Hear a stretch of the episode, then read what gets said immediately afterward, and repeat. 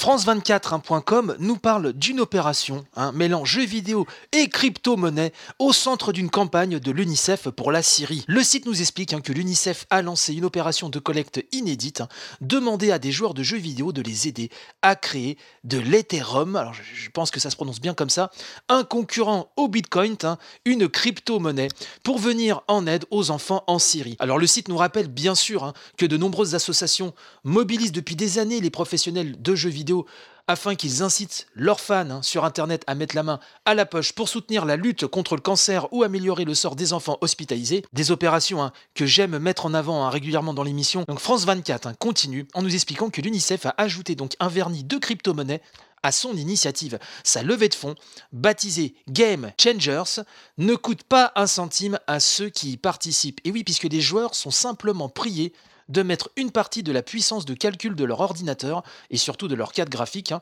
à disposition pour miner de l'Ethereum depuis le lancement de cette opération. 761 personnes se sont mises à créer cette crypto-monnaie pour le compte de l'UNICEF. La puissance combinée de leur ordinateur a permis de lever un peu plus de 3 Ethers, soit 2630,50 euros au 12 février. Hubert Chaminade, le responsable de cette collecte hein, en ligne pour euh, l'UNICEF France, déclare Si on atteint 10 000 euros, ce sera super. C'est une petite campagne en termes de collecte, mais elle peut être importante en termes de communication.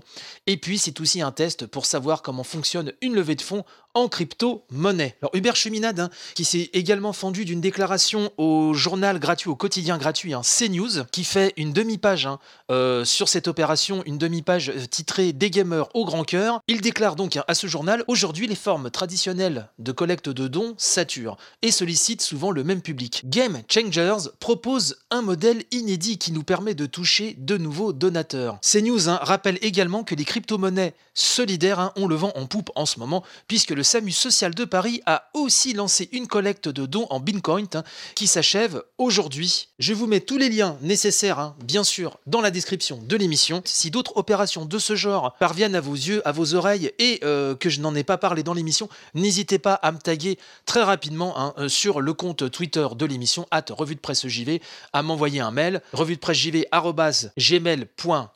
Il y a aussi le Discord, bref, le Facebook, les moyens sont multiples.